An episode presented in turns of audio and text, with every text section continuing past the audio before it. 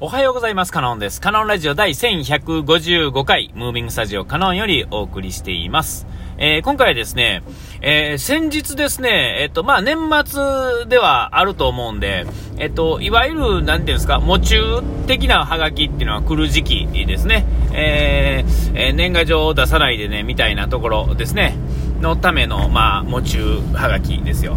で、まあ、あの、まあ、年末じゃなくても、まあ、いつでもそうですけど、まあ、来ますよね、その、あの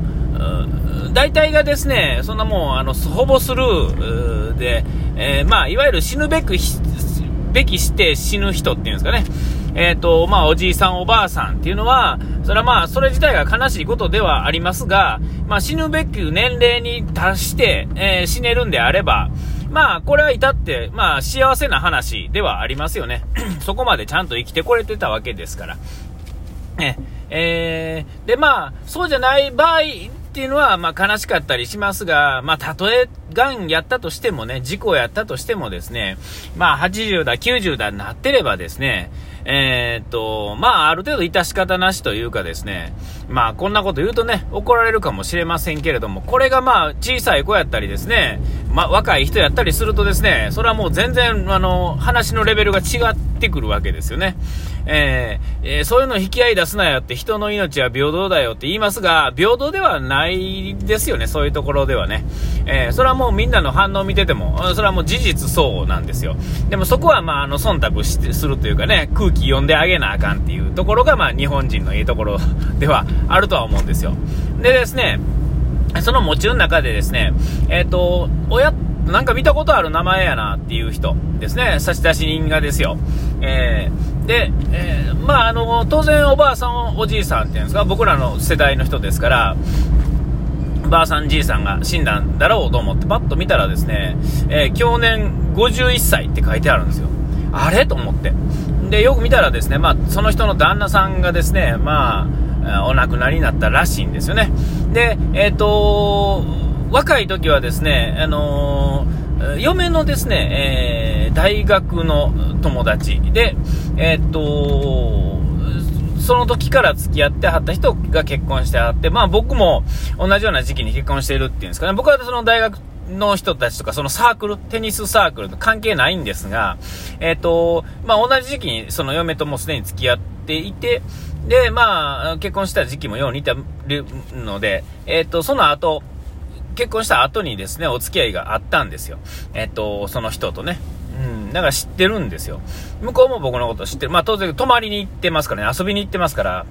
えー、まあそれぐらいの関係。でもまあその頃から過ぎてからはですね、えー、その1年2年以外はもうそれぞれが子供がいましたから、えー、もう手につかへんというかですね、そんなことしてられへんくなってですね、まあ疎遠になっていくっていうんですかね、えー、年賀状程度、うんですね。えー、で、え、ここに来てですね、さあ、そろそろ、なんですか、子供も大きなってですね、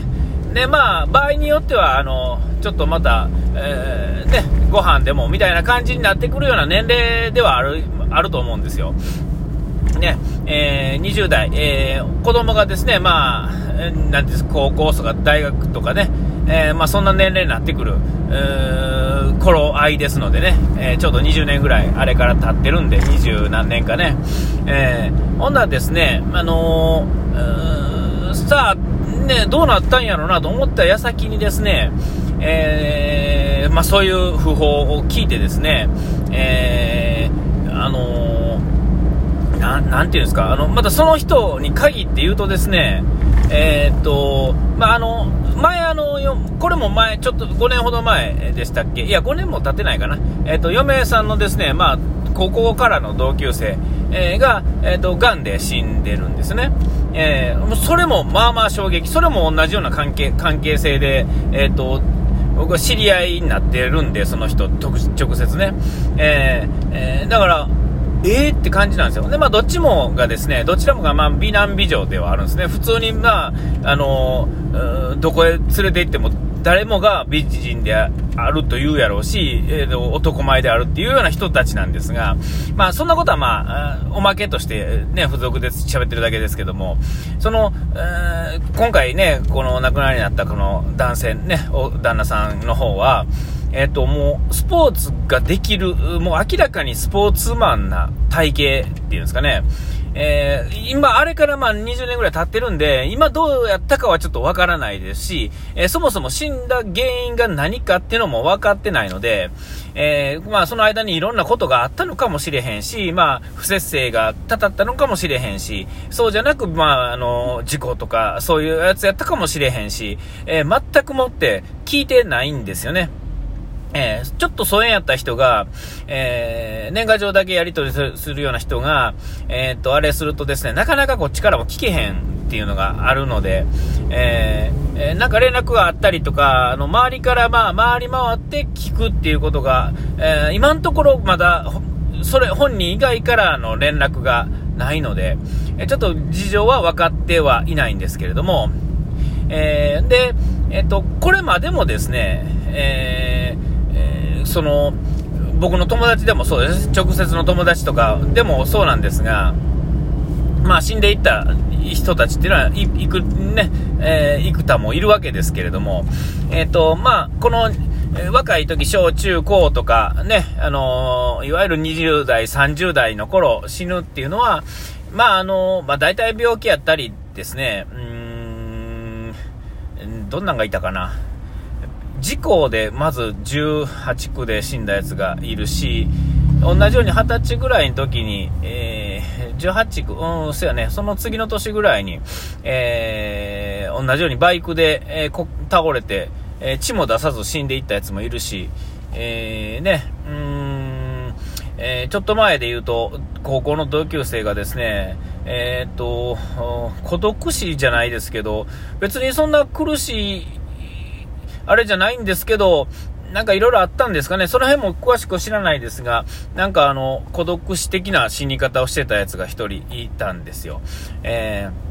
ー、で、まあ、ショックですよね。まあ、なかなかのショックっていうんですかね。まあ、死に方はいろいろありますが、えー、そういう、いわゆる、なんていうんですか、えー、普通ではない死に方をされる方っていうのは、えー、ショッキングではあるんですが、あのーその僕的にはそのそっち側にいいひんって言ったらおかしいですけど、そういう状況に陥ることもないし、事故のとか、まあ病気、大病の場合は、あの、その限りではないですが、少なくても今この時点で、え大病は一切ないし、えー、今はでも当然事故らしい事故もしたことがないので、えっ、ー、と、なんていうんですかね、こう関係がない感じですね、遠い世界の話っていうんですかね、ものすごい近い人間が死んでるんですけど、遠い世界の話、その死に方に関して言うとね、いやと思ってたんですけども、ここに来てですね、そのハガキをですね、見て、51歳っていう数字とですね、まあ僕は今49、もうすぐ50になるんですけれども、えー、なんかあの、いよいよですね、で、まああの、なんやろ、若い時見てた芸能人の人とか、えー、ね、がちらほらとこう、意外な年齢で死ぬ50代、60代で死なはる方、えー、まあそれはまあ病気やったりなんやったりっていうことなんですけれども、ね、あのそういうのを見てるとですねなんかいよいよですねあのその死っていうんですかねそういうのがあの近づいてきてる感じが、まあ、するっていうんですかねこのこの間ぎっくり腰の話もありますが、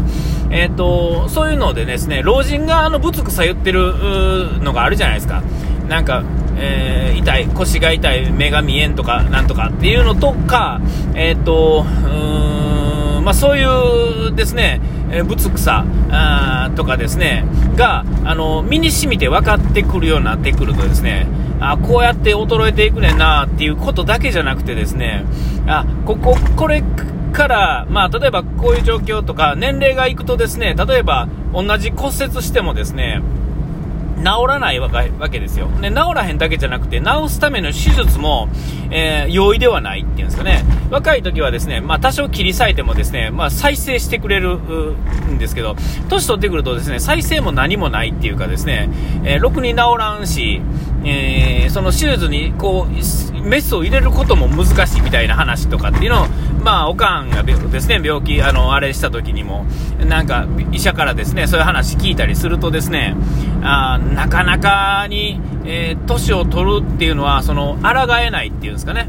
うん、そういうのをすごく感じる、でまあ、そういうのを感じる